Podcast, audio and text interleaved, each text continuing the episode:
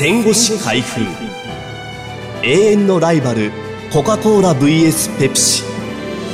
第2話宇宙旅行を景品に猛追するペプシ。オリンピックで存在感のコカ・コーラ。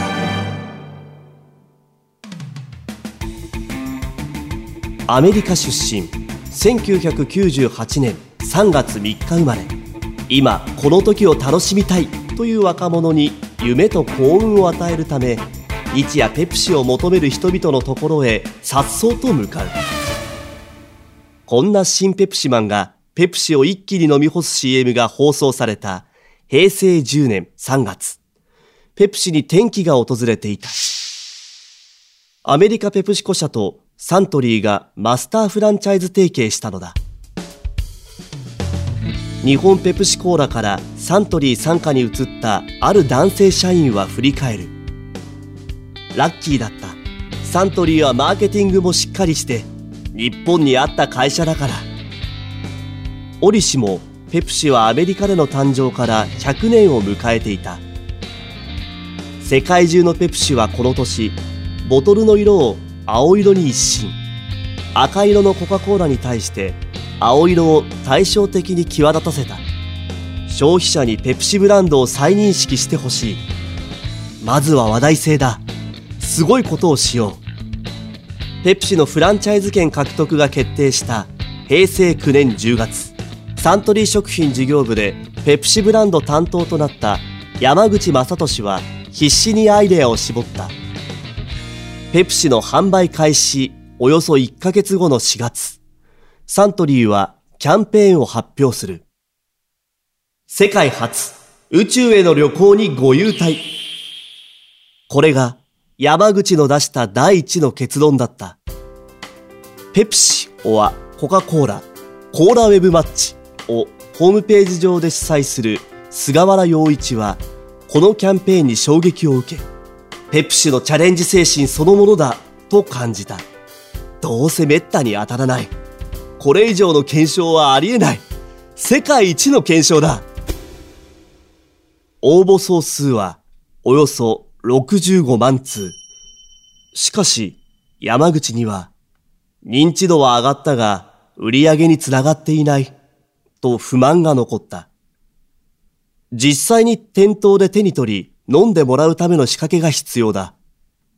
現在、多くの清涼飲料水で取り入れられているペットボトルの首におまけをかける先駆けは、この年の4月、ペプシの首にかけられたペプシマンの缶バッジで、売上はおよそ1.3倍を記録していた。何をつけたらもっと振り向かれるか。キャラクタービジネスの雑誌記事、サントリーで販売するウイスキーの飾りキャップなどから山口の頭にひらめいたのが、ペプシマンのフィギュアがついたボトルキャップだった。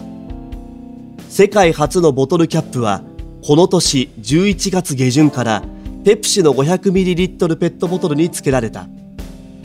バスケットボール、ランニング、スケートボードなど、スポーツをテーマにした10種類のペプシマンオリジナルボトルキャップ。売り上げは予想を大きく上回り3倍以上になった。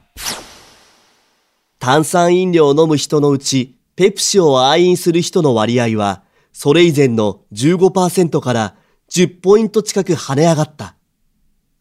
山口の頭の片隅には、常にコカ・コーラがあった。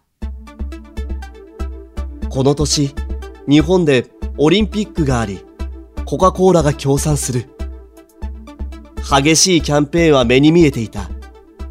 それも含めて、この時はインパクトと話題性が必要だった。コカ・コーラは山口の予想通り長野大会に協賛し、大々的なキャンペーンを張った。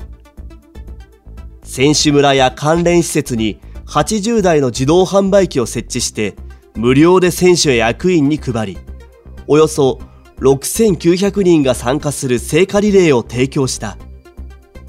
世界40局以上のラジオ局から DJ が集い感動を伝えるコカ・コーララジオも開設した。聖火リレーを担当した日本コカ・コーラの種沼昭夫は走り終わったらプロポーズしたいというカップルが聖火リレーに参加して、実際幸福な結婚をされました。多くのドラマを目の当たりにしました。清涼飲料水と消費者との絆を深めるために、オリンピックなど世界の人々が集まる場には、コカ・コーラが常に存在したいのです。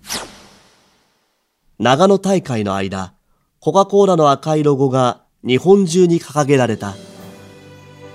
この年、ペプシの販売数量は前年に比べおよそ25%アップした。だが、サントリーの当初目標には至らなかった。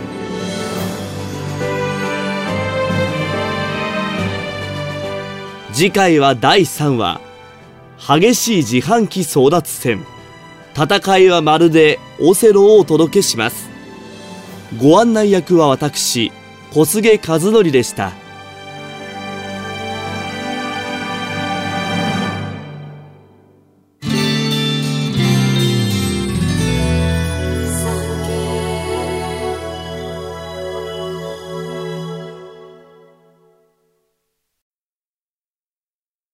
産経新聞社がお届けする戦後史開封。